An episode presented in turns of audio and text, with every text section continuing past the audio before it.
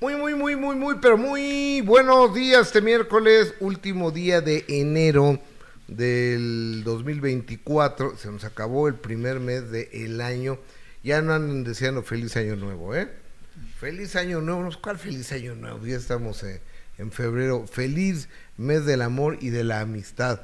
Soy Gustavo Adolfo Infante, tenemos un gran programa el día de hoy. Gracias por acompañarnos, quédate con nosotros si puedes y crees que nos lo merecemos, regálanos un like, por favor, mucho te lo voy a agradecer y comparte esa transmisión. Jessica Gil Porras, ¿cómo estás? Muy bien, Gustavo, muy buenas tardes. Ay, perdón. Muy buenos días, gustosa de saludarte a ti y por supuesto a la gente que ya está conectada con nosotros a través de YouTube, a través de Facebook. En Facebook esperamos sus estrellas, sus corazones, en YouTube su like es muy importante para este equipo de trabajo, así que ojalá nos pueda nos puedan ayudar el día de hoy y apoyar sobre todo, Gus. Correcto, en todas materia, déjenme les cuento, señoras y señores, que eh, Federica Quijano, integrante del el grupo Cava, que todos conocemos. Ellos llevan una larga trayectoria como grupo.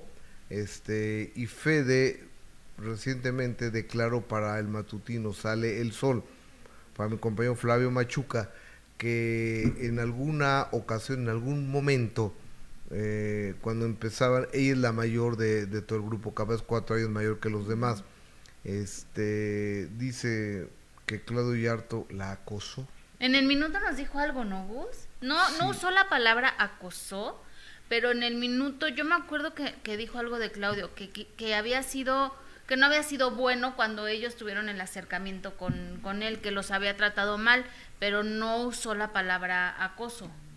Y ahora ya lo, lo dijo abiertamente, pero pues sí me parece eh, fuerte que, que lo diga. Obviamente está en todo su derecho Claro, si así sucedió. Si así sucedió, claro, está en todo su derecho, ¿no? Pero también está en todo su derecho, Claudio, de, pues, de dar su versión de los hechos. Ok, vamos a, recordar lo que, lo que dijo Federica Quijano. Adelante. Hay muchos abusos eh, que si bien Claudio y yo ya lo, ya lo hemos, como que nos, nos respetamos, pero en ese entonces sí, estaba, estábamos muy chavitos y estábamos buscando eh, manager y estábamos buscando cómo llegar y pues bueno, la respuesta de Claudio fue bastante, por lo menos nos aterró a, a nosotras, o sea, yo dije, vámonos de aquí, corramos, corramos. Entonces, pero en ese entonces, pues lo, que él pasó con Timbiriche, eh, lo que pasó, o sea, a todos de alguna manera hubo algún abuso de algún tipo. Yo creo que sí, o sea, lo veo a los ojos, ya lo saludo, ya tratamos de... Y, perdonas, pero son esas cosas que, a veces te tienes que quedar guardaditas y, aprender a vivir con las experiencias y con las experiencias y la madurez eh, para llegar a esta edad sin rencor o ya más, ya más lista, ya sin dejarte tanto, ya haces un colmillo. Por supuesto que lo perdoné, este Claudio también estaba muy chavo. Eh, pues no sé, son cosas que te tocan y, y, que siguen pasando. Tienes el poder de perdonar, pero no de olvidar, ¿no? Entonces, tú puedes perdonar a la persona que más te lastimó, pero eso no va a hacer que, que, que se te olvide. Ok, eso es lo que dice Federica Quijano sobre Claudio Yarto que preguntó quién tiene ya más de 18 años de edad cuando habían entrado al grupo, dice entonces tú ya me las puedes dar. Digo, yo hablé con Yarto anoche, me mensajé con él, dice que nunca pasó, que eso no sucedió, que en realidad Abed, Rodrigo Abed llevó al grupo Cava. También lo mencionó él. con ellos y que eh, él les dijo, ¿tienes 100 mil dólares para el disco? No, no tengo. Pues entonces, pues, ¿a qué vienes a comprar un disco? no Eso es lo que me, Yarto me dijo. Pero que en la vida, en breves instantes estaremos eh, enlazados con Claudio Yarto porque de siempre de una historia hay dos versiones. Como una moneda tiene la cara donde está el águila y una cara donde está el sol. Entonces, de ese estuche de lentes, este estuche de, lentes tiene esta parte de aquí y tiene esta parte de acá, la parte eh, superior y la parte inferior.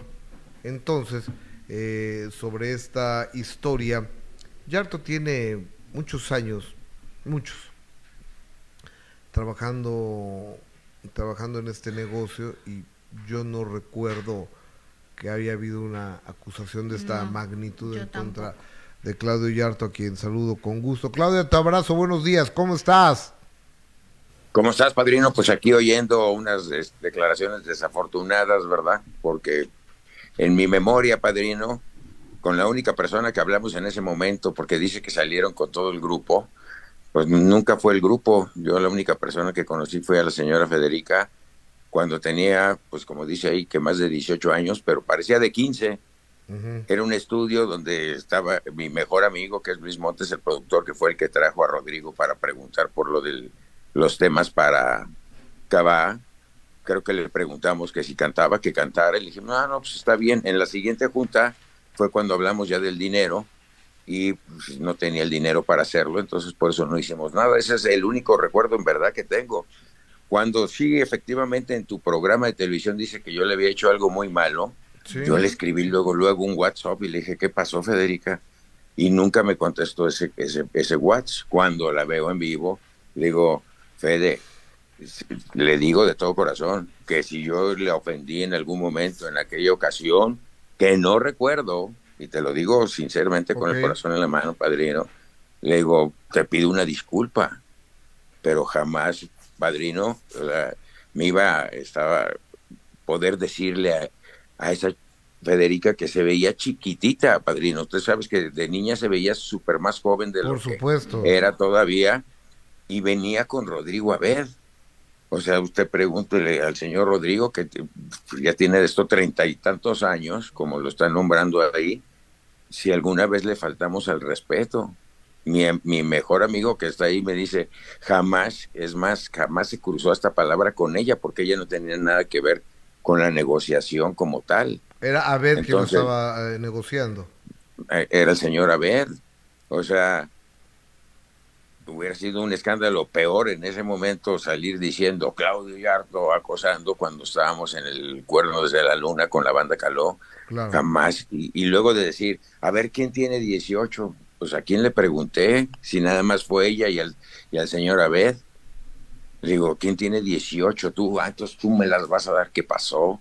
O sea, ni mi estilo es, padrino. No, la, la verdad de las es lo que yo digo. O sea, Yarto tiene 40 años en este negocio. Yo nunca había oído algo ah, así de él, nunca. No, y en, y, en, y en ese tema tan delicado, o sea, Fíjese que le tengo, yo tengo una anécdota que me quedó siempre muy clara, ¿no? Me dice, tenga usted cuidado con su fama, ¿verdad? Porque la gente se le va a acercar por lo que cree que tiene y por lo que cree que es, no por lo que es ni por lo que tiene. O sea, no es por, por el señor que está abajo de, del personaje que inventamos para hacer caló, pues con la gorra y con los lentes. Jamás le he faltado el respeto a una fan y muchísimas fans le pueden decir, se toma, yo me tomo la foto y la mano la pongo atrás, padrino, ni siquiera toco a la gente. Y si viene con su señor, le digo, la dama al centro y al que agarro del hombro es al señor. Hay, hay demasiado, o sea, tú no sabes con quién viene la gente y jamás me podría haber dirigido de esa manera. Lo siento mucho, Federica, si en verdad piensa que yo, en serio, no sé por qué traiga ese tema en su cabeza, si ya, este, porque ya lo hablaron incluso, ¿no? dije, o sea, se lo dije de corazón, le dijo, oiga, no, no dijiste nada en el programa de Gustavo, nada más dijiste que yo te había tratado muy mal, muy mal, y que te había hecho algo muy gacho, ¿no? Así como de un cambio de vida por algún comentario. Y, y le dije, bueno, si le dije algo que le haya molestado, que no recuerdo, le pido una disculpa. Esas son las disculpas que yo le pedí a Federica. ¿Y qué te dijo ella, Claudio? Que sí, que pues que ya me perdonó, ¿no? O sea, dice, no, no, pero, pero dígame qué le dije o qué le hice. Y nunca me lo dijo, hasta ahorita me estoy enterando que hasta utilicé esa frase. O sea, Sí, porque una cosa es que quizá tenías, estabas en un mal momento y la trataste mal, así como ella dice, según las palabras de, de Federica, pero otra cosa ya es que, que mencione la palabra Eh, acoso, es- ¿no? Que ya es, más una, grave. Es una, es una acusación muy grave. Es una acusación muy grave. O sea, porque al final del tiempo, la gente cuando platican un, un tema así, pues luego, luego se le van, ahora sí que al hombre, a la cabeza, ¿no? Y, y padrino, pues tenemos familia, tenemos gente que se preocupó por, el, por lo que está diciendo, ¿verdad? Porque no expiran esas, esas acusaciones, aunque dice que ya me perdonó, ¿verdad? Y que tenía más de 18 años, jamás me hubiera atrevido a decirle enfrente de Rodrigo, que apenas también lo estábamos conociendo en ese momento y que él estaba conocido porque ya quería manejar al grupo, a un grupo musical y por eso se acerca a través de nosotros, ¿no? Ujú. Este, espérame tantito que se quiere meter aquí una, una, una llamada. Espérame. Córtalas, Y este, córtalas para y- siempre. Y este, llegar a decirle a una persona así, si, si era famosísimo saber que en aquellos tiempos decían que todos les, este, les pedían favores sexuales a, la- a- a las muchachas, y, pero padrino, era un bebé. No, o sea, y yo soy digo, un señor que yo- ya estaba yo- casado con hijos. Mi querido Yarto, yo lo que he dicho es, yo no estuve ahí, yo no puedo decir si pasó o no pasó, pero creo que no es el estilo de Claudio. Yo nunca había escuchado eso. No, no, He no. escuchado otras cosas de Yarto. Lo, lo- lo- mire, todas las cosas que yo hice mal, las hice en mi contra. Ujú. ¿Sí me explico? claro. O sea, yo no, yo siempre fui una persona que cuidé mucho el tema de, de no que de no tratar de, o sea, de no hacerle nada a nadie. Una porque eres figura pública y qué iban a decir de ti. O sea, yo nunca fui por la vida de- aprovechándome de la fama que pudiera haber tenido en ese momento para salirme con un tema oscuro. Sí, de hecho, pa- esa, esa plática fue ¿no? por el año de 1992, ya después del Ponte Atento. Y mi problema de drogas, como este, la gente lo sabe, fue hasta 1997 cuando yo ya empecé a tener ese problema de drogas y gracias a Andrés Castillo que dijo que yo no podía tomar decisiones en la compañía en frente del director porque me drogaba, pues técnicamente con esa frase la gente de la Polygram me paga mi primera clínica y me salva la vida.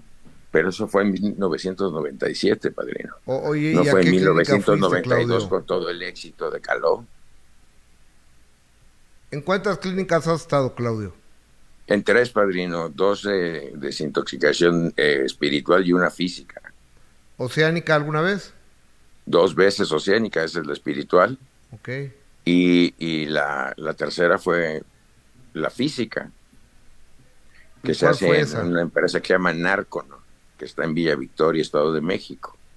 Pues en verdad, si, si en verdad molesté a la señora, le pido una disculpa Qué, aquí. qué- bueno, e- eso es importante. A ver, Claro. que Claudio Yarto, a la luz del tiempo y la distancia, dice: Si en algo fallé, en algo molesté, no lo Así recuerdo.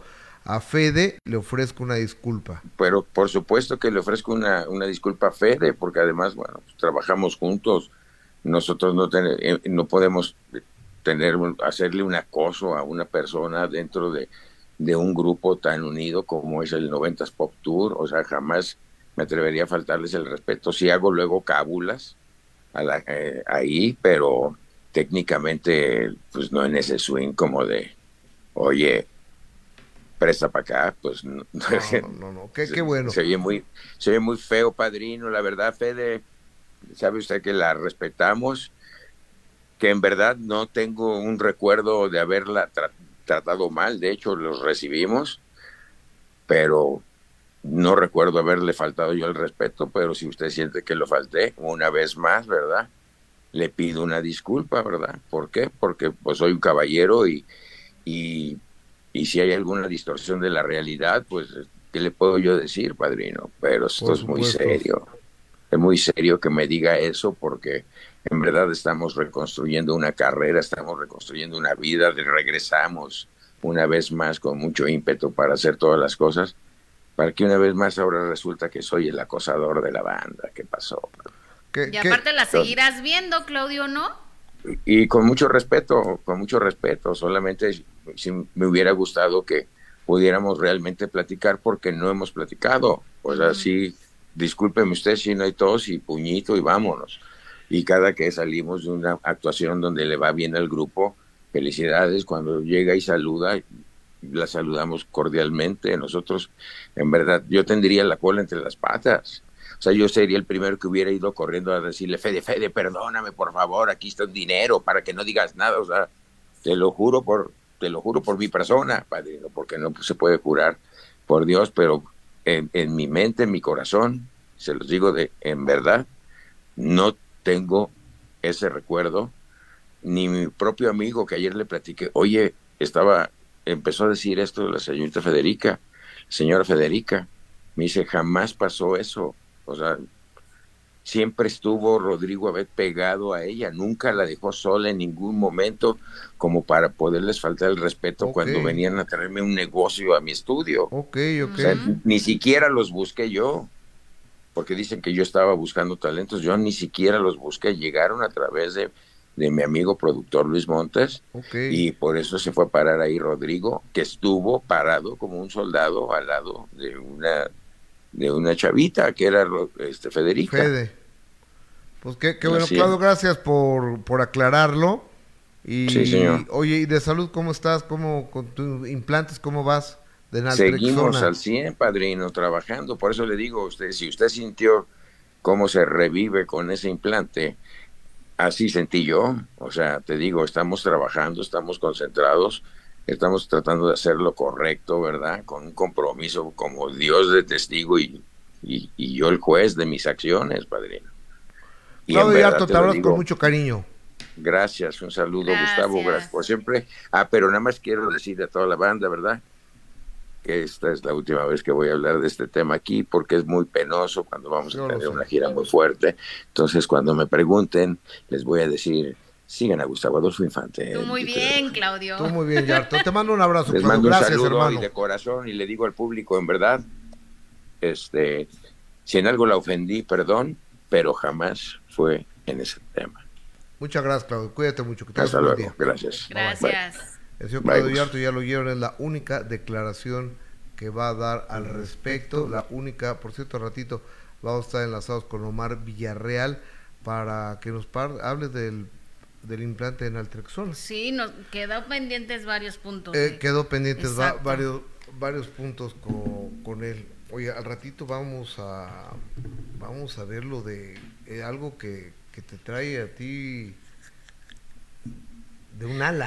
de un ala. ¿Por qué de un ala? a ver. Que, que, alguien te engañó con la casa de quién en Acapulco. De, de Cantinflas, una investigación especial de nuestro querido eh, colega y compañero y colaborador eh, Carlos Alberto este que hizo una investigación especial Gus y, los acapulqueños han vivido engañados ¿eh? ¿Serio? Sí, ya él les va, no quiero adelantarles nada, que sea Carlitos el que les cuente todos los detalles de esta investigación especial, así que por favor quédense pendientes. Tenemos comentarios del más importante, que eres tú, mi hermana Elba Guadalupe, saludos al mejor programa de YouTube, Facebook, saludos, gracias Lupita, Ale T. Hola Gus Jesse, saludos de San Antonio, Texas, ya dejé mi like, Gaby Padilla, vengo del canal de los monjes y de Carlitos, tú muy bien. Dulce Luna, saludos, Gerardo SG, igual se los dijo con doble sentido en forma de broma, pero eso no lo recuerda, pero la persona, la persona afectada siempre lo va a recordar. Eh, Ivonne Rodríguez, a través de YouTube, eh, Gustavo Adolfo Infante TV nos dice, Uzi Jesse se me hace un golpe bajo de parte de Federica.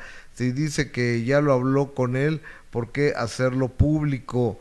Josefina González, gracias por todo lo que nos dices. Desde Irapuato, Lilia Flores.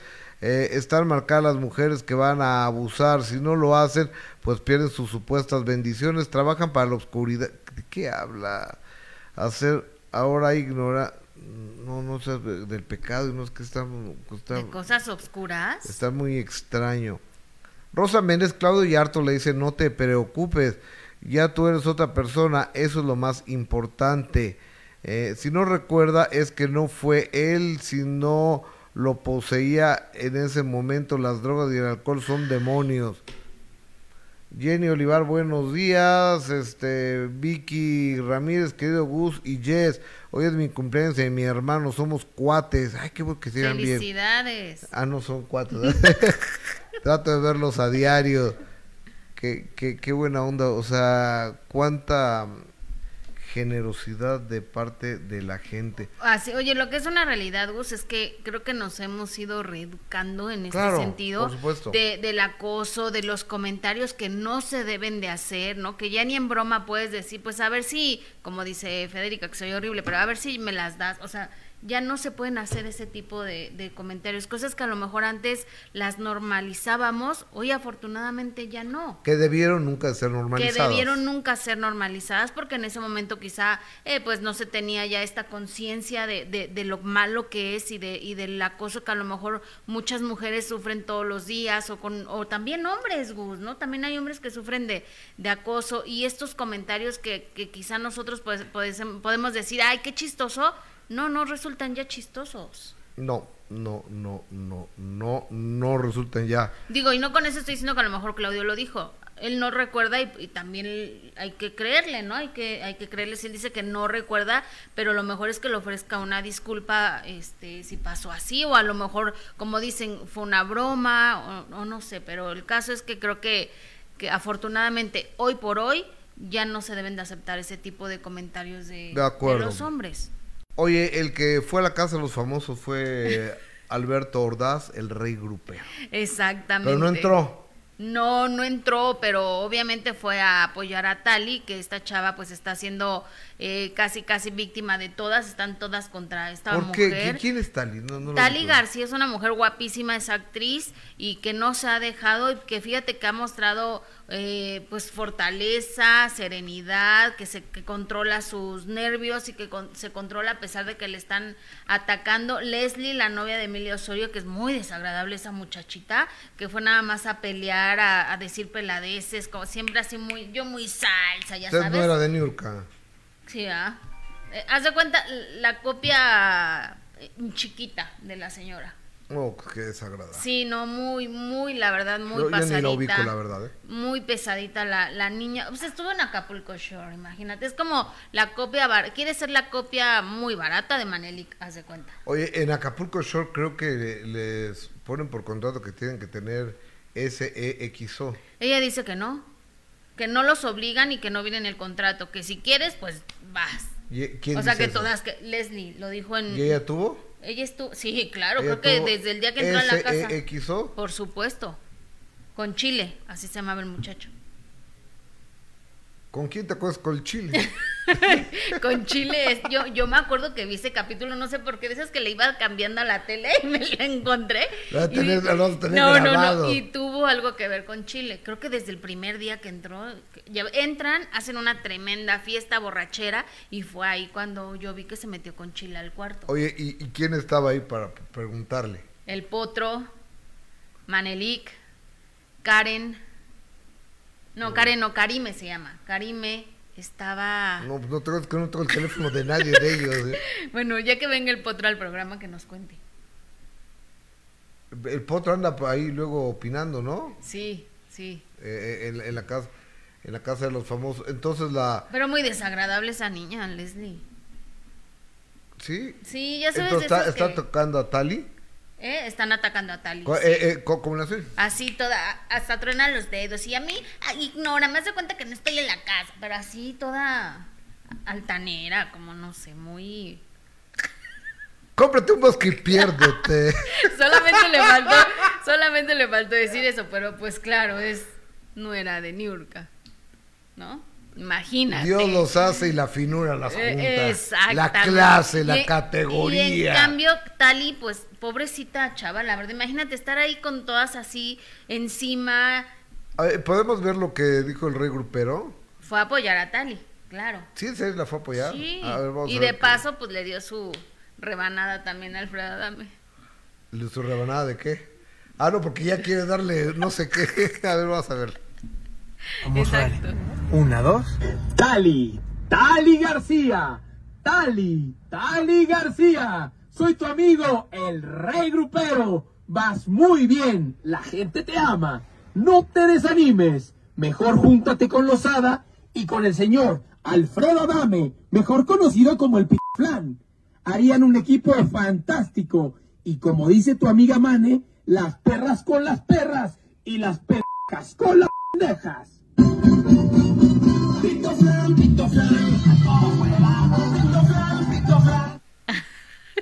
Le voy a poner su tema. No, no, no, no. Oye, le estoy marcando al rey grupero Ajá. porque este ya son las 12 del día, ya es para que se levante, ¿no? Pues quién sabe. A mí me dijo que se levanta después de mediodía. Se levanta y se desocupa. Sí. Porque le estoy marcando al rey Se grupero lo que se peina, se cepilla su larga cabellera. como No sé cuánto voy a tardar. si te acuerdas que el otro día estaba viendo una película de los polivoces, qué bruto, qué buenos era. Sale doña ¿De los polivoces? sí, Ah, ok. sale la, la viejita, la mamá de Gordolfo. Gelatino, Na- no, ¿No? la mamá de Gordolfo Gelatino que se llamaba Naborita, Naborita, ¿sí? Sí. Bueno, sale Naborita, entonces está Gordolfo Gelatino y dice, ya son las 4 de la tarde, ya se va a levantar mi nenorro, no lo quiero despertar. Y seguramente sí pasa eso. Y después eh, empieza el Gordolfo Gelatino y dice, madre, cabecita de algodón, no te puedo ver planchar, vete al otro cuarto a hacerlo. Flojonazo, oye. No hacía nada, no trabajaba ni nada. Y después eh, eh, había una lucha, entonces ella había creado un spray con el cual se paralizaba la gente.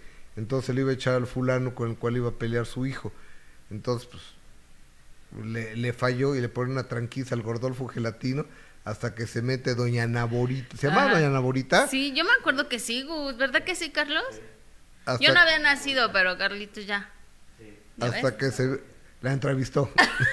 Carlos hasta le entrevistó. se mete Doña Naborita y le pone una madriza al luchador. No. Defendiendo a su Pues Gordolfito sí, gelatino. Sí, me imagino. Cámara Estaban muy 1, buenos. cámara 2, cámara 3, Eran muy acción. Soy tan hermoso, ya lo ves, soy primoroso, ya lo ves.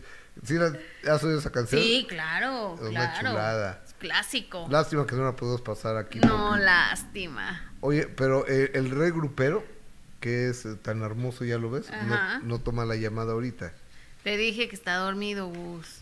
Pero llevámonos, ¿te parece? Con Poncho de Nigris y la señora Leti de Nigris.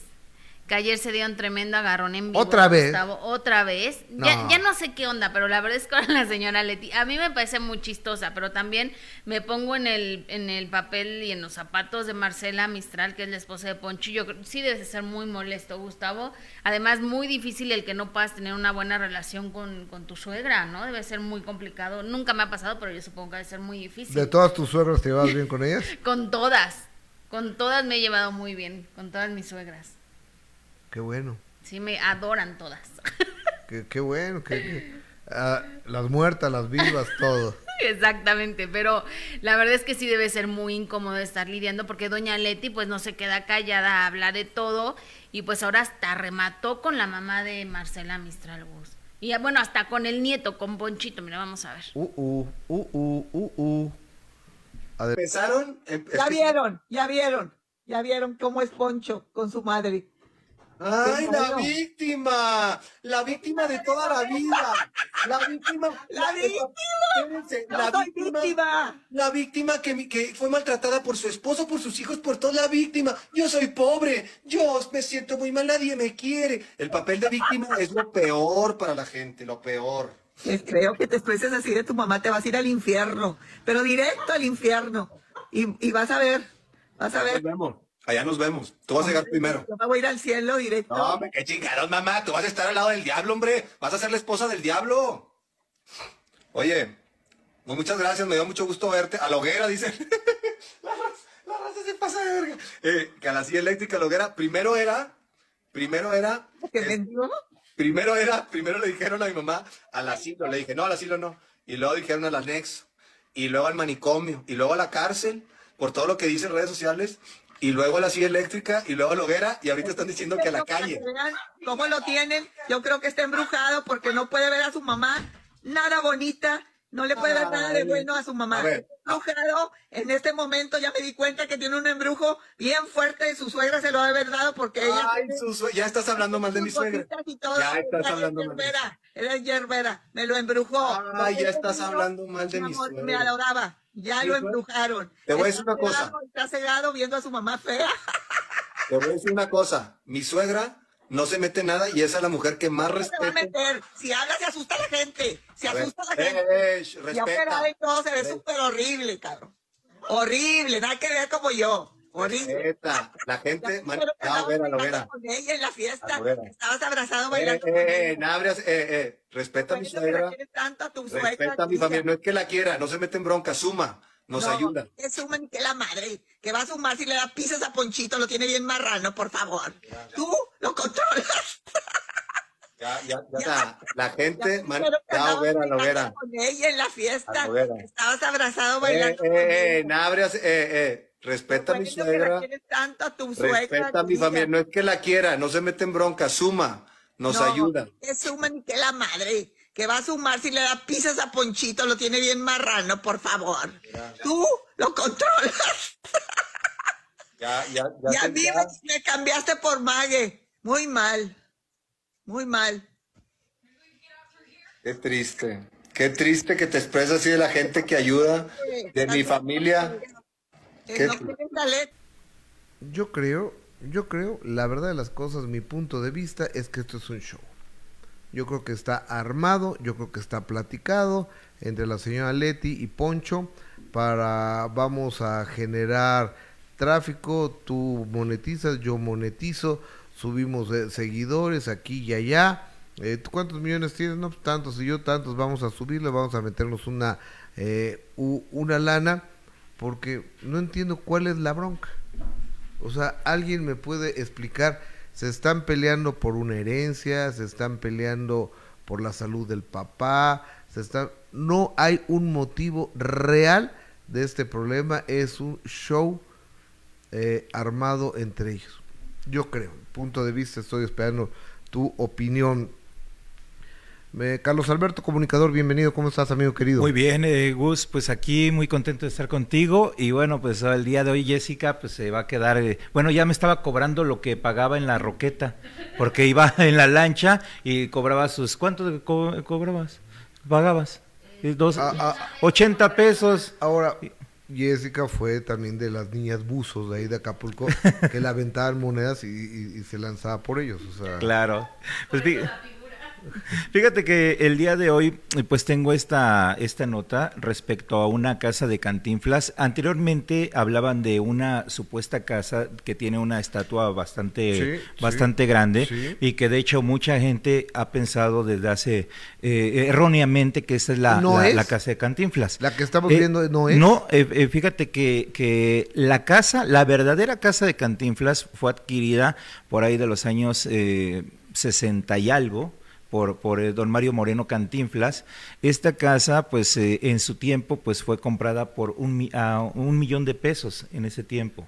Eh, más adelante, pues don Mario Moreno, pues ya sabes que a él le gustaba mucho tener propiedades como la del Estado de México, San Miguel de Allende, eh, Allende y de hecho la casa... La, la de San Miguel de Allende es una casa preciosa. Hermoso, un rancho hermoso. Que, que domina toda la toda la, la zona. La, Así es. Desde una loma.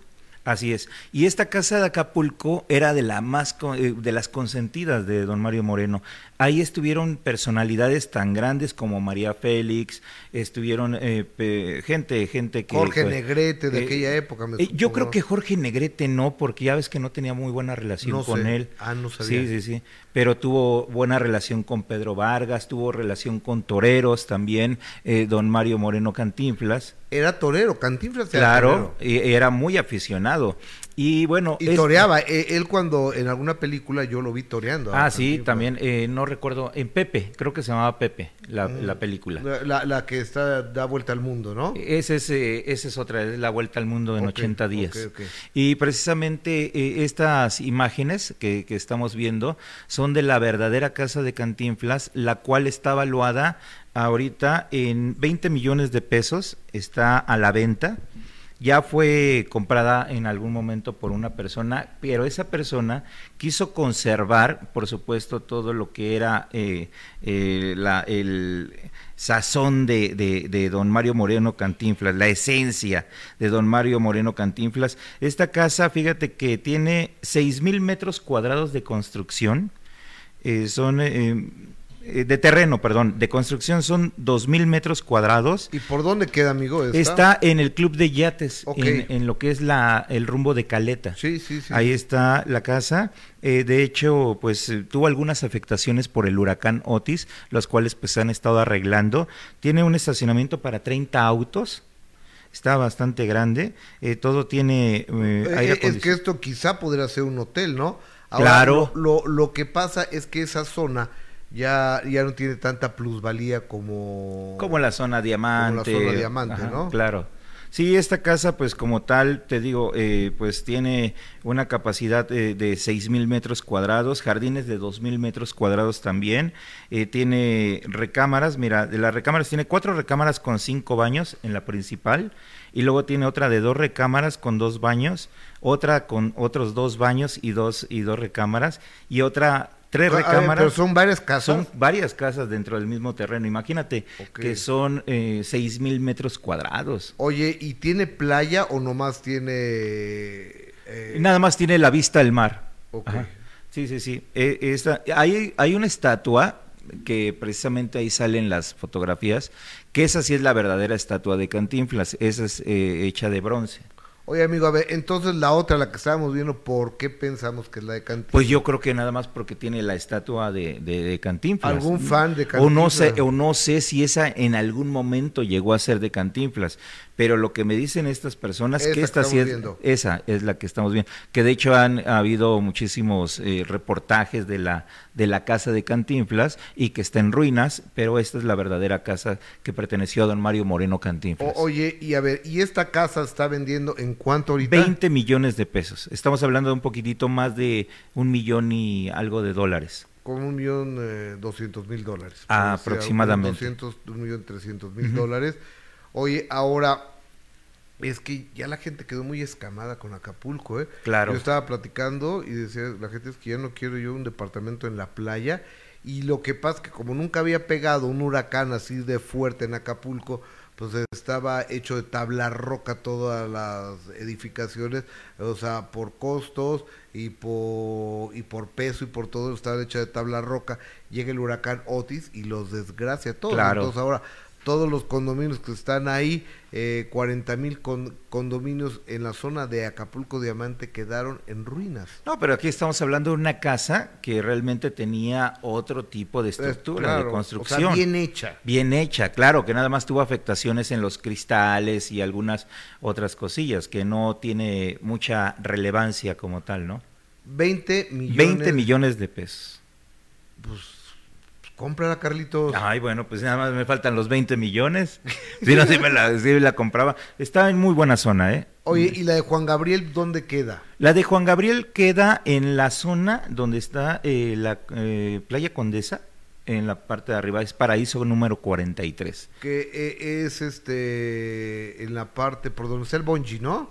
Eh, ándale, del, del Bonji para arriba, esa casi en la loma. Ajá. Esa casa de Juan Gabriel, fíjate que está valuada en 600 mil dólares. Ahora está un poquitito más de, de 12 millones de pesos. En algún momento costaba muchísimo más. Es, obviamente ya tuvo como un poquito más el bajo el costo porque ya la están rematando prácticamente. Ahora, lo, lo que pasa es que una casa de playa, yo tuve un departamento en playa, Ajá. el mantenimiento es carísimo. Sí, claro. Carísimo. Eh, la humedad y el salitre de, del mar te, te carcome Sí, todo. tiene que estar eh, constantemente pues ahí bien vigilada y todo. Por ¿no? ejemplo, Miami.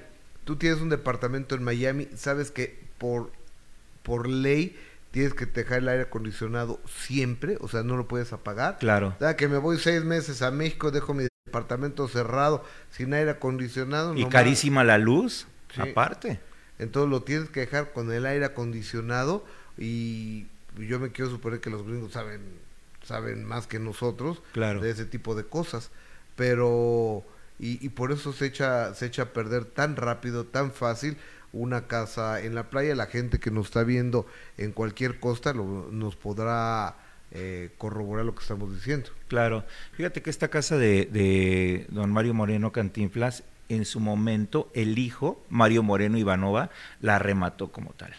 O sea, tú sabes que na- nadie sabe para quién trabaja, ¿no?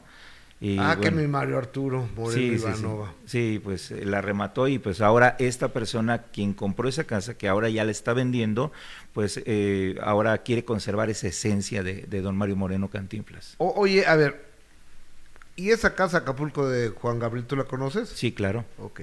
Oye, a ver, mucho te, te dicen y te comentan y demás. Y es que ayer te estaba dando Me lata. estaba cotorreando. eh, porque yo, yo eh, los iba oyendo mientras iba a un mandadito que me mandó mi, mi abuelita. Ajá. Y este, ¿tú fuiste amigo de Juan Gabriel o, o- o- Sí, sí, o sí. qué relación tuviste Sí, con tuve Juan una Gabriel? amistad con él desde el año 2002. Ahí conozco a, a- a Alberto Aguilera y de ahí empezamos a tener una muy buena amistad. Estuve prácticamente como unos cinco años aproximadamente acompañándolo en giras. De repente me quedaba en alguna de sus casas en, en Estados Unidos, donde él de repente se le ocurría, ¿no? A ver, te, te lo tengo que preguntar tal Ah. cual. ¿Fuiste pareja de Juan No, Gabriel? ¿Novio de Juan Gabriel? No, no, no, no, no. No, no. Yo le decía, le decía hace rato a Jessica que fui co- con Juan Gabriel, con- nuestra relación fue como la canción de Napoleón, ¿Cuál? Amor de habitación, de 4 a 7 y después adiós. Ok. No, pues ya quedó muy claro. Así que lo que se ve no se pregunta. Eh, Oye, y este, y, y Juan Gabriel, ¿era generoso con sus amistades o no era generoso? No, no, no, para nada, para nada. O, o sea, él era generoso cuando quería y con quien quería. Fue generoso en algún momento con amigas como Monabel, como Doña Isela Vega, como La Preta Linda, que eran sus grandes, grandes amigas. Pero Oh. a veces era bastante extraño. O- oye, y, y, por ejemplo, e- este niño Río Lobos, Ajá. ¿te sí fue pareja de Juan Gabriel él? Mira, yo de Daniel Daniel, Riolobos. yo de Daniel Riolobos ya no quiero hablar porque un día me echó pleito, ¿sí? Y, y yo no quiero ah, mencionarlo, pero ahora sí que, como dice, ¿no? Lo que se ve no se pregunta. Entonces, O sea, sí. Oye, y, y Jans, ah, él sí, sí, sí. Ja- es- este Jazz de Bael, Jazz de Bael. Bael. Jazz de Bael fue una persona muy ingrata con Juan Gabriel. ¿por qué? Lo engañó en su propia casa con otra persona cuando Juan Gabriel andaba de gira. Y, y eso está certificado. Claro, por supuesto. Por todas las personas que vivieron con Juan Gabriel en su tiempo. Lo veían cuando llegó a la misma casa y a la misma cama de Juan Gabriel. Eso está muy fuerte, ¿no? Está fuerte, claro. Oye, y por ejemplo, a- hablando de, dicen que tenía un lanchero muy dado, digo, dicen, yo, dice, de, de Juan Gabriel que era al que le escribía canciones. Que, que supuestamente le escribió Amor Eterno, ¿no? Hace Sí, muchos eso años. y- Pues la verdad que tuvo muchos lancheros, así que no sé cuál de todos ellos habrá ¿Serio? sido. Sí, Juan Gabriel siempre fue muy así de tener eh, eh, contacto con muchas personas. Oye, y a ver, la señora Laura Esquivel, la mamá de sus hijos. Laura, Laura La- este, Laura, Salas. Laura Salas, perdón, perdón, Laura Esquivel. Eh, Laura Salas, la mamá de sus hijos. ¿Es mamá biológica de ellos? Eh, creo, por lo que dicen, la el único hijo de ella es el último, se llama Jan, Jan Aguilera. De hecho, se parece mucho a ella físicamente. ¿Y de Juan Gabriel? De Juan Gabriel no. Y No. ahora, ¿alguno de ellos es hijo real, o sea, biológico de Eh, Juan? Luis Alberto Aguilera y, y Joao Aguilera, los hijos biológicos de Juan Gabriel que en algún momento salieron. Ellos sí son los verdaderos hijos de Juan Gabriel. ¿E Iván? No, no, no, no, Iván no. Ni Iván, ni Joan, eh, ni, ni Hans, ni Joao. Ni, Oye, ni, Jo- ni Jan. oye. es que todos se llaman Jan, no sé. Oye, pero Iván fue el ganón, se quedó con Claro, todo, ¿no? y aparte, fíjate cómo son las cosas. La esposa de Iván, que es, eh, creo que es Simona. rum- eh, Simona, creo que es rumana o no sé dónde sea, pues ella es la que manda. Ella es la que quedó prácticamente con toda la fortuna de Juan Gabriel. Nadie sabe para quién trabaja. Así es. Yo quisiera saber si Simona sabe aunque sea una canción de Juan Gabriel completa. Es que yo no sé ni siquiera si se conocen la historia y la grandeza Claro que no. de Juan Gabriel. Precisamente por eso, Gustavo, la tienen muy olvidada, la, la trayectoria y lo que es la discografía de Juan Gabriel. Ahora, Guillermo Pous, el abogado, que fue el albacea de, de Alberto Aguilera, don Alberto Aguilera Valadez, como él le dice, eh, está muy enojado, primero con Iván porque no le ha pagado. Sí. Y después con la bioserie que están haciendo para Netflix, me Sí. parece. Y La hija de José Luis Cuevas. Sí, es, no recuerdo si es Jimena Cuevas o... o María. José. María José, María José. ¿Ella lo está haciendo? Ella lo está haciendo. Oye, pues ha hecho buenos trabajos, ¿eh? Claro, y ahorita fíjate que precisamente el maestro Eduardo Magallanes está junto con el, el licenciado Pous en contra de, de que bueno pu- puedan poner su imagen y de hecho también Carlos de Regil que es el famoso André de Regil este chavo que en algún momento llegó a la vida de Juan Gabriel tuvo una relación como tal cercana a Juan Gabriel y él en algún momento pues vivió ¿Quién, en- quién, quién es él? André de Regil se llama Ajá. este señor yo lo conozco perfectamente. Él eh, quedó de encargado en, en su momento de las eh, cabañas de Juan Gabriel en Puerto Morelos, que se llaman Allá en. Cancún. Ah, exactamente, en Cholumado. Se llama Puerto Morelos, está un poquito más Sí, adelante sí, de sí. Cancún. Queda, queda de, de, de Cancún hacia- rumbo a, playa Tulum, a, a Playa del Carmen. Playa- antes Ajá. de llegar a Playa del Carmen está Puerto Morelos, que es Así un es. lugar divino. Hermoso, hermoso. Y Juan Gabriel deja esas eh, cabañitas y él se quedó a cargo de todo eso, pero ya lo despojaron de ahí, porque Juan Gabriel había, eh, le había dejado a él como una herencia por 50 años. Wow. Oye, a ver, dime una cosa. Doña Isela Vega. ¿qué hacía con Juan Gabriel? Doña Isela Vega fue un caso muy, eh, muy chistoso. Dejó su carrera por su, en su tiempo para dedicarse a ayudarle a Juan Gabriel a todo lo que era la videoteca de, Juan Gabriel. Ella editaba, editaba perfecto, doña Isela.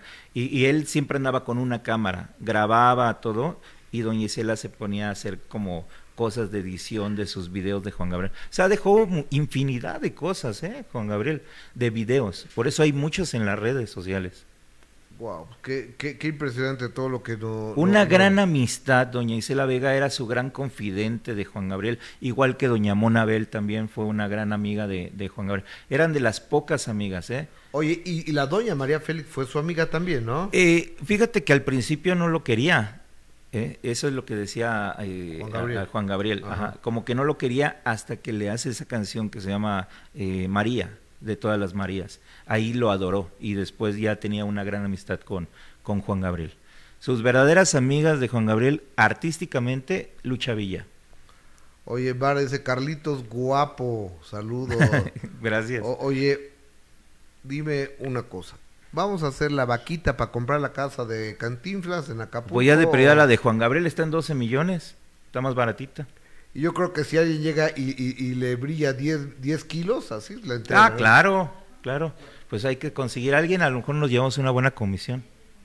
Sí, estaría bueno, ¿no? Porque Pues claro. yo creo, yo soy de la idea que si uno tuvie- tiene algo en Acapulco, pues que tenga playa, ¿no? Exactamente. Porque antes, durante una época, eh, cuando el Villaver estaba de moda y demás, la, la moda era eh, no tener que no tuviera playa. El Villavera, que era un club para adultos, Sí. privado, club de tenis, no tenía playa y era el, hotel de moda en aquel entonces. Y antes en esas casas estaban cerquita de la quebrada y también tenían una plusvalía bastante...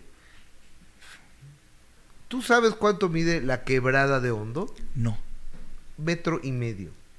Y por eso... ¿Metro y medio? Lo- ¿Cómo metro y medio. Por eso los clavadistas Ajá. de la quebrada, aparte del valor que tienen de aventarse de 35 metros, tienen que esperar a que la ola suba a 7, 6, 7, 8 metros para, Para que poder, se puedan para aventar. poder entrar. Porque si les falla y es cuando la ola se va, se matan en el fondo, Claro. rocas. Pues ha habido muchas personas que han tenido ese accidente. Y además, ahí en la quebrada, buscan imágenes de, de la quebrada, que es maravilloso. La, Me encanta.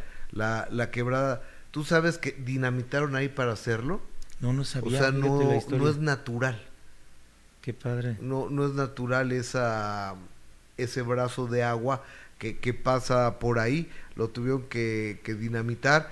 y pobres, un abrazo respetuoso a los lancheros de Acapulco, que es de familias, generaciones. Sí, claro. O sea, yo he estado ahí, e- es que mi abuelo, mi abuelo fue clavaeta, y tu papá que fue clavaeta, y tú clavaeta. Y Yo, yo creo que ha de Y ser- aquí debe de ser viene el- mi chamaco que va a ser clavadita. debe de ser yo creo que el atracti- atractivo turístico más importante de Acapulco, yo creo que sí. ¿verdad? Yo, yo creo que ese, ahora había uno que era, que, que cruzabas la bahía en un... Ah, sí, el este... eh, ¿Cómo- cómo se llama? eh, eh, eh, sí, y, que... y es ca- que cruzas la bahía. Que, cruza, que cruzas la bahía.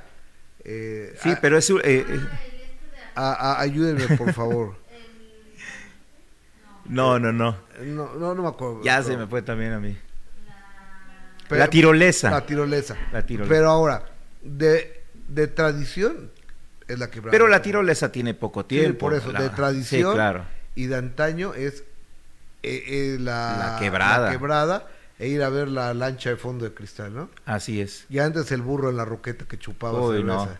Y luego ir también a ver la casa de Cantinflas en allá en la, la falsa. La fa- a, a- ver, enséñame imágenes ahí de, de mis amigos de la, de la que yo hice un reportaje de la quebrada, ¿eh? Con Lin May. Hice un reportaje con Ah, Lin May, con Lin clavados. May, porque Lin May era eh, vendedora en, en la quebrada. Ella vendía pues que caracolitos y que el chamoy y Ajá. que el aceite de coco y, y el aceite de no sé qué, eh, lo vendía y todavía se pone en la cabeza Lin May la, la charola y anda ahí caminando.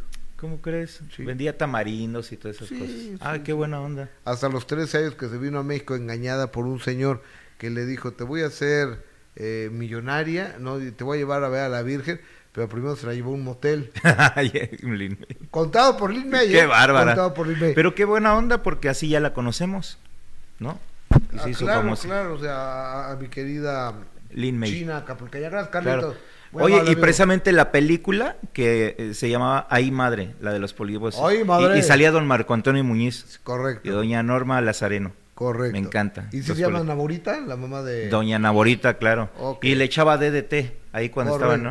Cuando se estaba- quedaba paralizado. Correcto. No, no, qué, qué, qué recuerdo. Claro. Gracias, amigo. Tengo, No, muchas gracias. Tengo un comentario. Ahorita nos vamos a enlazar hasta Torreón, Coahuila, con, con mi amigo o, Omar eh, Villarreal. Eh, Adela, eh, Anaí de León, Guanajuato, falta likes. Eh, somos muy pocos. Yo estoy de acuerdo que falta likes. eh, Ayúdenos con sus likes, por favor. Dora López, de los verdaderos hijos no tiene nada que ver como la canción de Juan Gabriel. Eh, Margarita Huerta, son sus hijos, no hay verdaderos o falsos hijos. Eso se escucha muy ignorante y pierde tomarse como discriminación. Ok, quise, lo que quise decir era hijos de sangre, quise decir, ¿no? Un hijo adoptivo tiene todos los derechos igual que los hijos consangui- consanguíneos, doña Margarita Huerta. Tiene usted razón y muchísimas gracias. Eh, María de Rocío Méndez Alba, excelente mancuerna, los amo. Eh, Celia, hola Gus, excelente que esté Carlos Alberto en el programa. Saludos desde Ciudad Juárez, Chihuahua. Un beso a mi Juaritos hermoso. Adela, Cristi Tenorio, Carlos Alberto, comunicador oficial, agradece tu comentario. Este, Yolanda Florencia Hernández, qué charla tan amena con estos personajes, bravo. Rubio Río, órales, es el amigo Carlos Moderador, felicidades amiguito, no te olvides de los que dejamos el like. ¿Quién tú eres el moderador? No. Ah, no. ¿Quién es moderador hoy o qué? Ah, Carlos Alberto Ah, se llama, no nosotros. Pati Pérez, encantadora plática. Eh, ya dejé mi like, Pati, me encantaría cómo, me encantas cómo platicas ahora y siempre. La tía Mana, saludos desde Wisconsin. A estar helando, a estar helando allá en Wisconsin, en Estados Unidos. Oigan, vamos con... eh, hay un comunicado de... No, no, no, a ver. Este sábado, este sábado vamos a tener a las 9 de la noche, regresamos Se los dije que íbamos a regresar a las 9 de la noche. Eh, esto parece... ¿Adivinen qué horario estamos?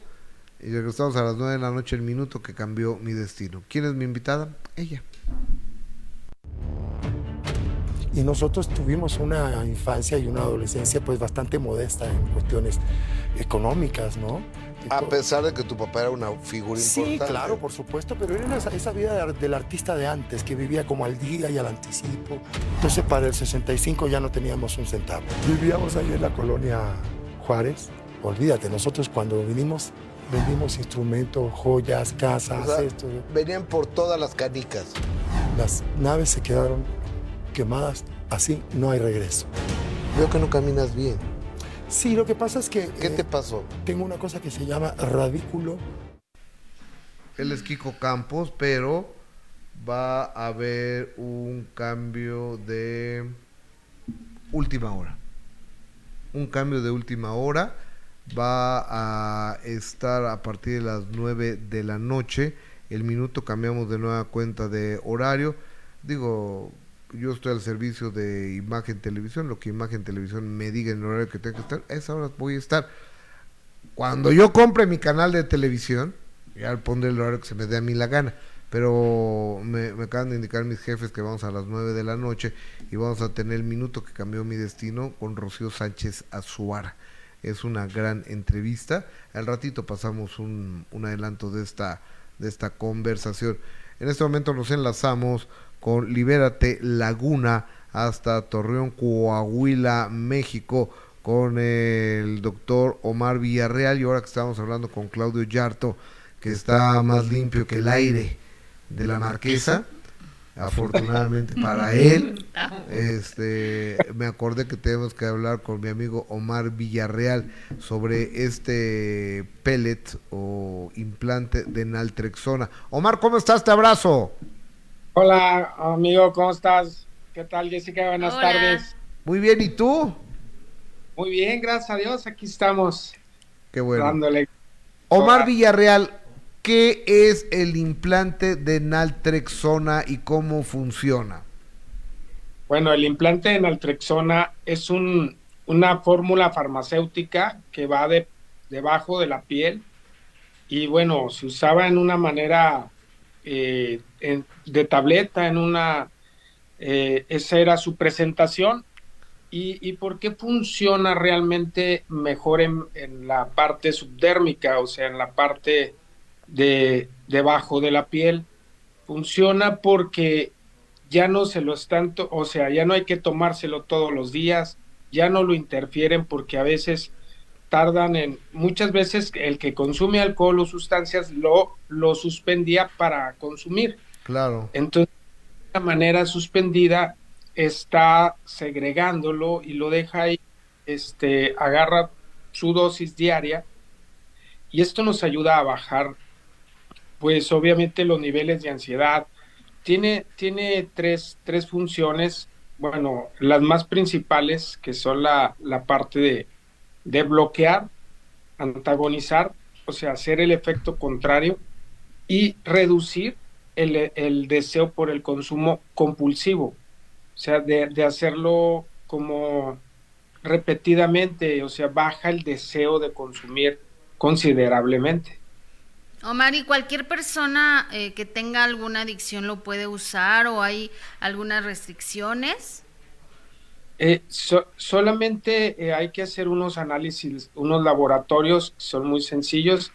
Es una biometría hepática, hemática, perdón, y ahí se tiene, ahí se ve si es candidato o no a, a la, a la parte de, del, del pellet. Solo es que es muy noble, nada más donde actúas en la parte de, del hígado hay que ver su, su, su, su estado del hígado en este sentido, ¿no? Pero bueno, personas que sean alérgicas a, a la naltrexona, pero esto solo lo, lo podemos saber cuando, cuando lo están, este, ya, ya se lo pusieron. O- o- o- o- oye, Omar, ahora, ¿cuántos pellets o implantes de naltrexona? Ahorita eh, pongamos el WhatsApp de- para que la gente que quiera comunicarse a Libérate Laguna lo, lo pueda hacer, por favor. ¿Cuántos implantes de naltrexona se han puesto en México? Uf, bueno, pues, ahí sí, sí hay bastantes, este, perdería la cuenta. Yo llevo tres. Sí, sí, sí, Yo- yo- pero yo, yo me imagino que eh, es que en, en los estados fronterizos se, ha- se han puesto más. Este, la parte de Tijuana, Chihuahua, acá en Coahuila, pero en México, en México, uf, han de ser miles, ¿eh? O sea, miles, miles de, de pellets, de implantes. Incluso pues hay, hay programas que ya han puesto pilotos en estados como en Jalisco, este, que, que hicieron muchos eh, hincapié en este sentido, ya, ya no tanto para la prevención, sino para el tratamiento hoy en día. Y Digo, no, Adelante, oye, porque eh, algo nos queda muy claro, que una manera de combatir el alcoholismo y la ingestión de psicotrópicos es la naltrexona, de, y esto ayudado con cualquier eh, ayuda psicológica o no sé cómo psiquiátrica, no sé cómo se llama, los 12 pasos, doble A o cualquier clínica, es una fórmula casi infalible, ¿no, amigo? Sí, claro, bueno, nos ayuda más. Yo creo que las mismas adicciones han, las, las sustancias han cambiado. No, nos olvidamos de la parte física, que en realidad, si, si bien es, eh, lo dice la Organización Mundial, como les decía, que es una enfermedad crónica degenerativa, tratable y aparte que es física, social, emo- emocional y mental, ¿no? Entonces la parte física estaba olvidada por muchas clínicas y muchos centros. Los modelos a tratar son más enfocados a la parte espiritual y olvidan siempre la parte física. El proceso de desintoxicación en las clínicas era realmente lo que vendían en, desintoxicación era nada más pues la- lo natural porque no consumían. O sea, no, no había algo mágico. Digo, en los hospitales como los sanatorios, pues te vendían una, una desintoxicación por, por vía de vitamina o por este, este tipo de, de desintoxicaciones, pero en realidad la desintoxicación era muy natural, o sea, dejas de consumir y pues hasta que salgan las sustancias del organismo. Y olvidaban la parte física y la parte física hoy en día juega un papel importante ¿por qué? porque las adicciones son sumamente más adictivas, o sea que la recompensa la quieres más rápido. Eh, el, eh, en el sistema límbico es más, más aferrado. Y ¿Cuál es el eso sistema límbico, amigo? e- es el sistema que, que guarda todo lo que es el placer. Todo lo que nos genere placer, todo lo va a guardar ahí. Ok. O sea, eh, entonces, eh, eh, cuando tú le puedes decir a alguien, oye, no, no consumas cristal o no consumas drogas, pues la parte de la razón no entra porque siempre que vemos algo nos va a generar, eh, eh, nos va a enviar a ese sistema, al sistema límbico, que es el, el, de, el del placer, el de la recompensa. Ahí guardamos todo, o sea, Oye, amigo, llámese- ¿Cuál es la droga más adictiva el día de hoy? ¿Cuál es la droga que le está dando en la torre a la juventud de México, los Estados Unidos y el mundo? ¿Te parece que lo hablamos el viernes? Claro que sí, ¿Sí? claro que sí. Omar Villarreal de Libérate Laguna, teléfonos apareciendo en pantalla, el WhatsApp y además una extraordinaria, extraordinaria y profesional eh, alternativa para dejar el alcohol y, y la adicción a los psicotrópicos, a los opioides, ¿verdad? Opioides. Este, A los op- gracias por estar con nosotros y el viernes nos enlazamos, hermano. Gracias, un saludo. Gracias, Que Omar. estés muy bien, gracias. Él es el doctor Omar Sí, Villarreal. el viernes, porque me quedé con varias preguntas. vos. El viernes, El chaparrita. viernes, chaparrita, está bien. O sea, se me, Bye, se me olvidan Bye. las cosas, ¿verdad? El viernes. El viernes, ok, va, me late. El viernes anótalas. Sí. Oye, a ver, hay un comunicado de prensa defendiendo a, a Toño Berumen. Así es, Gus. Toño Berumen que ha sido acusado por Mauricio Martínez entiendo que por varias personas más de Bueno, según hay 10 denuncias, ¿no? según esto, de, de abuso, violación y, y- y demás. Y, y se mandó un comunicado, yo desconozco quiénes son los abogados, pero así como hemos pasado aquí la, los puntos de vista de- y las declaraciones de mi amigo Mauricio Martínez, también es nuestra obligación pasar este comunicado de prensa de la contraparte. Adelante. Claro, Jessica. aunque aunque nos brinquen muchísimos puntos de, de este comunicado y el- Todos. el- bueno, sí, por no decir todos y el hecho que, que digan que el señor eh, puede estar muy quitado de la pena porque según ellos es inocente, Gus, ¿no? Entonces, pues preocupante este comunicado de prensa a los medios de comunicación y a la opinión pública. Hace unos días diversos medios de comunicación publicaron los dichos del señor Mauricio Martínez en los que afirmó que el señor Antonio Berumen contaba con al menos 10 denuncias penales ante la Fiscalía General de Justicia de la Ciudad de México. Como representantes legales del señor, del señor Berumen, informamos que el señor Martínez miente eh, flagrantemente en sus afirmaciones, pues no existen carpetas de investigación abiertas y las denuncias que se habían formulado en su contra fueron cerradas conforme a derecho. La autoridad judicial decretó el no ejercicio de la acción penal en contra del señor Antonio Berumen al no haber encontrado pruebas suficientes para sostener dichas denuncias, tal como lo acreditan todos los expedientes que fueron cerrados en el 2023. Consideramos muy serio que a pesar de lo anterior, diversos medios de comunicación sin una investigación previa y profesional se presten para darle voz a una persona que sigue difamando al señor Berumen. No es una persona, eh, abogados son varias, quien no cuenta con una investigación en curso ni tampoco tiene un proceso abierto. En este, como en otros casos, es fundamental que se respete el principio de presunción de inocencia del que gozamos todos los ciudadanos y sobre todo el derecho de réplica cuando se trata de hechos falsos y cuya divulgación causan un agravio a la imagen y reputación de una persona.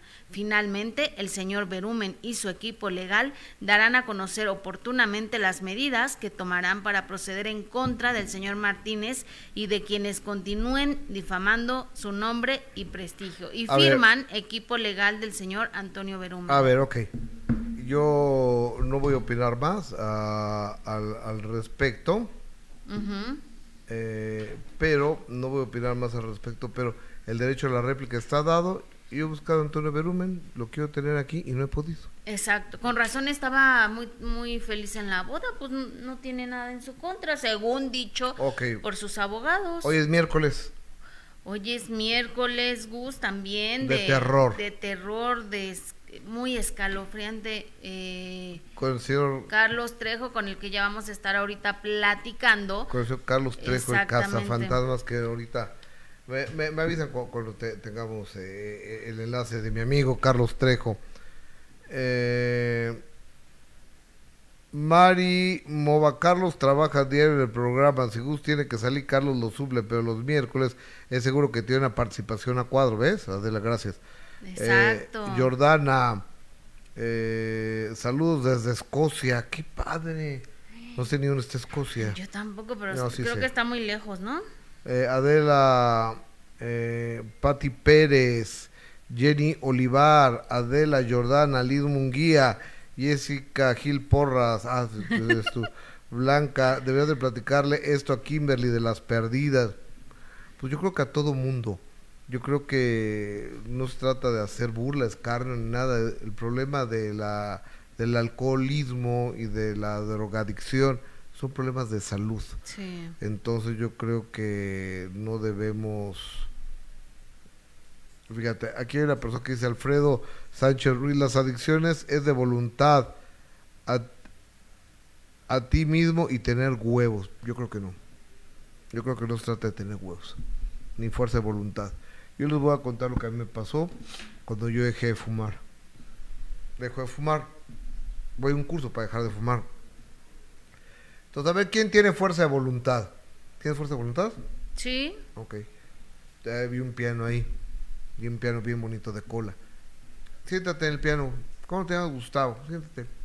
tócame la quinta de Beethoven. Es que no sé, no sabes que no sé tocarla, ok. Te tengo que enseñar a tocarla, ¿no? Para que la toques, sí. Pues ahora yo te voy a enseñar a dejar de fumar. O sea, pues tenía la fuerza de voluntad de tocar, pero pues no iba Tenía a la tocar fuerza porque de no voluntad, sabía. pues si no sabía cómo, le- Claro. cómo le iba a tocar. Sí. Entonces, pues no, no la toqué, ¿verdad? Entonces, es un principio básico eso. Sí. Tienes que saber para poder hacerlo. Ok. Entonces, yo fui a un curso donde me enseñaron a, a dejar de fumar. Así poco a poco, como te vas mareando, te vas nicotizando, te vas a el alquitrán y demás, te enseñan a dejar de fumar. Y es un asunto psicológico. Es porque tú vas asoci- aso- asocias mentalmente el cigarro con que con el café, con el estrés, Con el alcohol. con el alcohol, con ir al baño, Sí. con, con ese tipo de cosas. Con el frío. Con el frío. Ahora, ¿hay alguna investigación con la cual se quite el frío si te fumas un cigarro? No. ¿Hay alguna investigación sustentada que se te acaban las broncas si fumas un cigarro? No. Tampoco ayuda con la digestión. O sea, ¿hay alguna investigación a través del cual pegándote en las rodillas y fumando un cigarro haces popó? Ese de las rodillas no sabía Gus. Bueno, pues, ¿cómo no? O sea, es básico. o sea, es- es- es así, te pegas. ¿Y te ayuda? Era- ¡Claro que no! Ah, ok. Pero dicen. O sea, son puros mitos en los cuales vamos cayendo. Sí, sí es cierto. Entonces, te enseñan a dejar de fumar. Y entonces, yo, eso de que es falta de web, no es cierto, no es verdad. Es una enfermedad y hay que ayudarla. En ese momento nos enlazamos con mi amigo, el Casa Fantasmas, el señor Carlos Trejo. Querido Carlos, ¿cómo estás? ¿Cómo estás? Qué gusto saludarlos a todos por allá. De verdad es una emoción. Aquí estoy. Igual, ¿Sí me amigo. oyen? Estoy. A ver si me oyen. Sí, te oigo, sí, sí, sí, sí. Ah, ok. Este, es un placer, como Igual, siempre, poderlos a, saludar. Estaba viendo esto del, lo del fumar. Ajá. Déjame platicarle como cosa anecdótica. Yo llegué a fumar hasta cajetilla y media de cigarros Wow, diario. claro. Y un día alguien me dijo, para que tú dejes el cigarro va a ser muy difícil. Y ese día rompí el cigarro, dije, no vuelvo a fumar.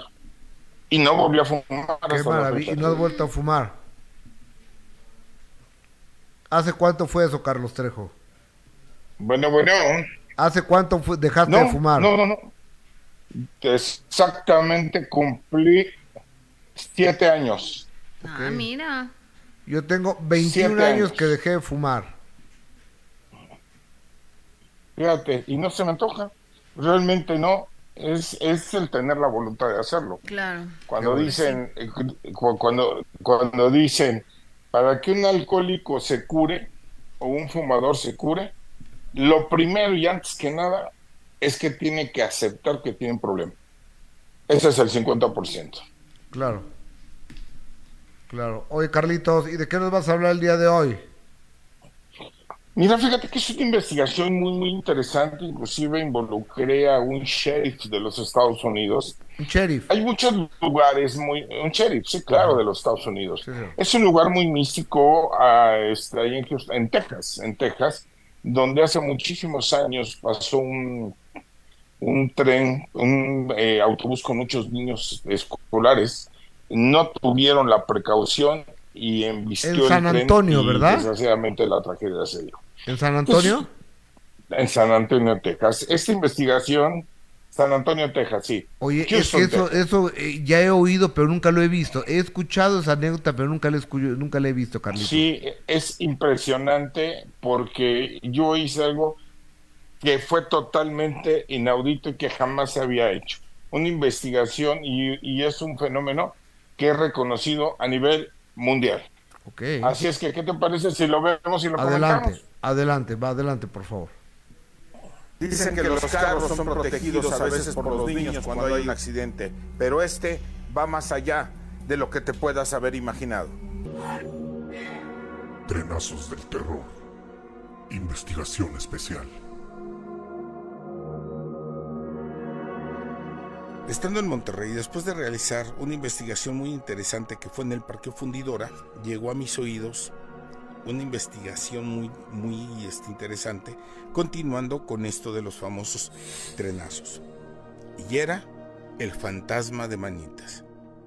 ¿Qué es esto de fantasmas de manitas? Yo pregunté y me decían que en San Antonio, Texas, existía también la historia de un autobús escolar que había cruzado las vías y que había sido arrollado. Pero aquí pasa algo más interesante, porque mucha gente llega, pone su carro en neutral en lo que era una subida y bajada, y de repente el carro en neutral empieza a ser empujado hasta brincar las vías. La historia era muy interesante y podía ser que existiera algún fenómeno óptico, quiere decir que tú pensaras que las vías van hacia arriba cuando efectivamente pueden ir hacia abajo. Efectos ópticos que se han dado en diferentes partes del mundo y que son, por además decir, bastante interesantes. Así es que decidí en ese momento viajar de lo que es Monterrey, ir directamente a Estados Unidos. Aquí tenemos los testimonios de lo que pasa. Un bus venía de un juego y venía niños. Entonces no alcanzó y venía el tren y se lo llevó y fallecieron los niños. Pasó eso. Pero sí, puchan a, sí empujan a los carros. Sí empujan a los carros. Podemos parar el carro completamente, apagado, neutral, y, y te, te empieza a empujar. Lo vuelves a parar completamente y te vuelve a empujar. Y eh, se mira que es medio sube- subidita. También lo puedes probar echándole, le echamos talco de repente. Y de repente, mm, muy, muy raro, pero se le ven las dos manitas. Se alcanzan a, a distinguir marcar, a marcar, manos. sí. Hemos llegado y siguen los testimonios. Toda la gente comentaba lo que había y lo que seguía pasando alrededor de estas famosas vías de manitas. Como un dato muy curioso y sobre todo excepcional, yo pedí que estuviera presente ahí la autoridad, que estuviera presente un sheriff de los Estados Unidos, para que la investigación que yo realizara estuviera perfectamente supervisada por la autoridad norteamericana. Después de estar revisando el lugar, de revisar las vías, de ver que todo sucedía aparentemente normal, hice yo algo que no habían pensado los demás. Llenar todo el carro de talco. Si efectivamente algo pasaba ahí, pues, podía marcarse. Y quitamos la posibilidad de que fuera o que pudiera ser inclusive el efecto óptico del cual ya les había comentado. Así es que, teniendo todo esto lleno de talco, pedí a mi conductor que pusiera el carro neutral. Y efectivamente, el carro se empezó a mover, pero con un pequeño detalle. Las manos de los niños se empezaron a marcar. Ahí ustedes pueden ver cómo el carro es aventado hacia el otro lado. Al acercarme, pedí que ya nadie se acercara para evitar que fuera manipulado o que se pudieran marcar dedos de personas que estuvieran alrededor. Y es un hecho. Los fantasmas de los niños que perdieron la vida en ese lugar, ahí estaban manifestándose como una prueba de que existe el más allá.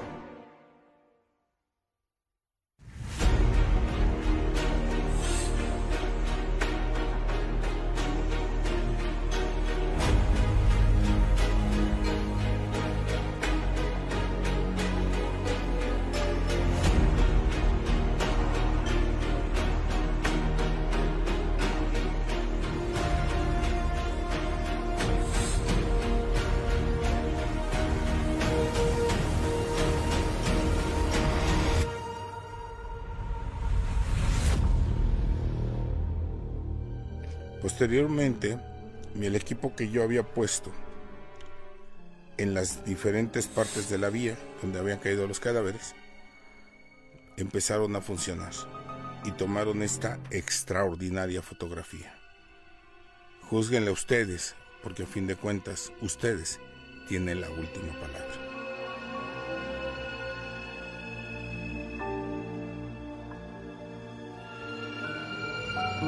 Dicen que los carros son protegidos a veces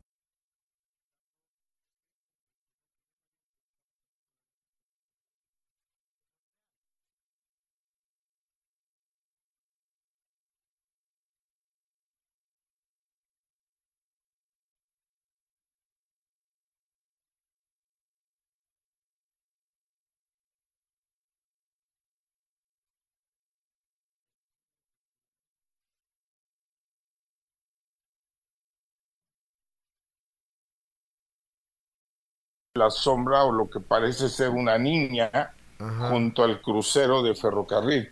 Eso es impactante, pero las manitas, cómo se van marcando.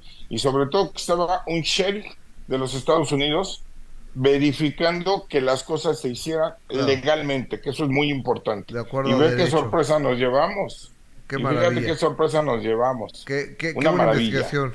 Carlos Trejo, semana que entra, ¿qué vamos a hablar? ¿De qué vas a hablar? Híjole, pues vamos a ver varias cositas. ¿Te gusta la música? Sí, claro. ¿Te gustan los Beatles? Por supuesto. ¿Cómo verías el fantasma de John Lennon? ¿Qué? Lo ¿Ah, tendrás la semana que entra. ¿De plano? Así, en, en pleno Dakota, en pleno Nueva York, grabamos el fantasma de John Lennon. Ok. Carlos Trejo, te abrazo con cariño. Gracias, hermano. Gracias, hasta luego. Bye. Cuídate mucho, Carlitos. El cazafantasma Carlos Trejo. Hoy es miércoles, miércoles de de regional mexicano en la Unión Americana, según MLC Tunes, y tenemos la lista más confiable del regional mexicano en la Unión Americana. Y arrancamos del lugar 10 al primer lugar. Décimo sitio, volverás a ser feliz con la banda Carnaval. Eh, cerramos este micro, por favor. En, eh, en el noveno sitio, vas a querer volver banda Recoditos. Octavo lugar, Obsesión con el grupazo Intocable. Séptimo sitio, neta que no, la fiera de Ojinaga. ¿Qué tal la fiera de Ojinaga? Sexto, Peldaño, el exitoso lo canta el fantasma. En el quinto sitio, gracias a ti los dos carnales. Cuarto peldaño, la tamalera, Luis R. Conríquez, tercer lugar, buscándole a la suerte Julián Álvarez. Qué bueno que Julián está de regreso.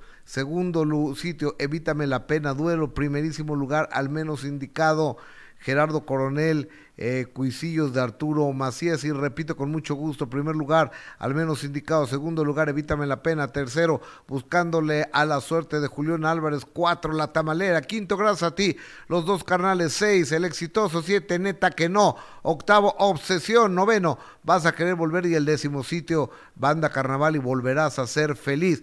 Eso es el chart del regional mexicano según MLC Tunes, la lista más confiable de la radio en la Unión Americana, solo aquí en Gustavo Adolfo Infante TV.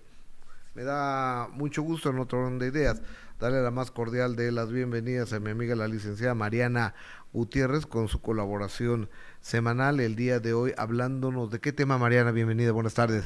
¿Está cerrado el micro? Está cerrado, adelante. Ay, hola, ¿qué tal? Buenas tardes, querido Gustavo. Pues gracias, gracias por tu espacio y por tu foro. Pues hoy vamos a hablar de el divorcio y de la violencia de género. Ok.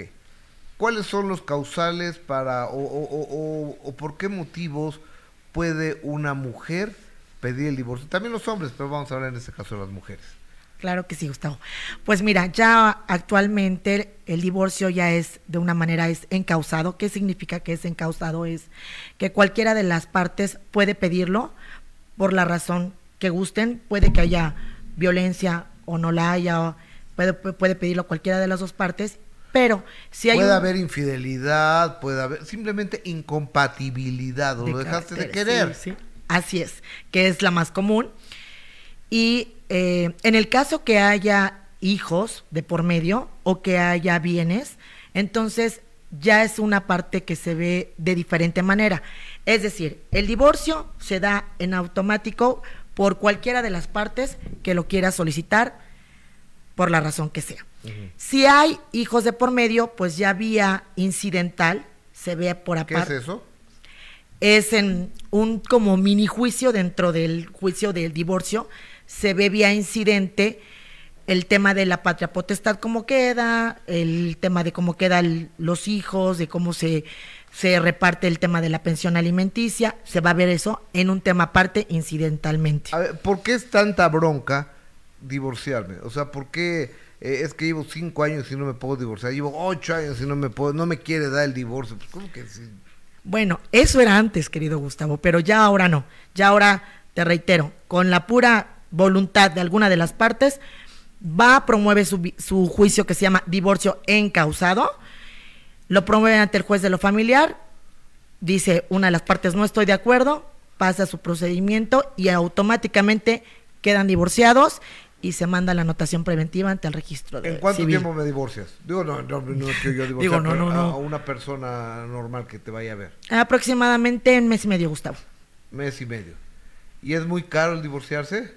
Pues ya no, ya no, ya los honorarios precisamente porque ya la ley da muchísimas facilidades, ya no es costoso. Es más, en los tribunales familiares ya hay varios eh, como kiosquitos, por decirlo así, afuera de los juzgados, donde se promueven eh, abogados en materia familiar y te dicen, te promueve tu divorcio rápidamente por X cantidad. Bueno, unos cobran muy baratos, otros un poquito más caro, pero ya para que sea Oye, de manera pero automática. Supongamos, si tú y yo estamos casados, tú te quieres divorciar, pero yo no te quiero dar el divorcio. No importa, me No divorcio. importa, ya por eso se llama divorcio encausado, que es con que nada más Pero ¿estás una de las partes. Porque eso yo nunca lo había oído. Claro que sí. No, no, pero, pero- pero- Sí está en el Código Civil, en el Código de Procedimientos este, Civiles, así lo manifiesta que con, con una de las partes ya no quiera estar con, con su cónyuge, es razón suficiente para que les dé el divorcio el juez familiar. Wow, y ahora... ah, Y además ya muy pro- muy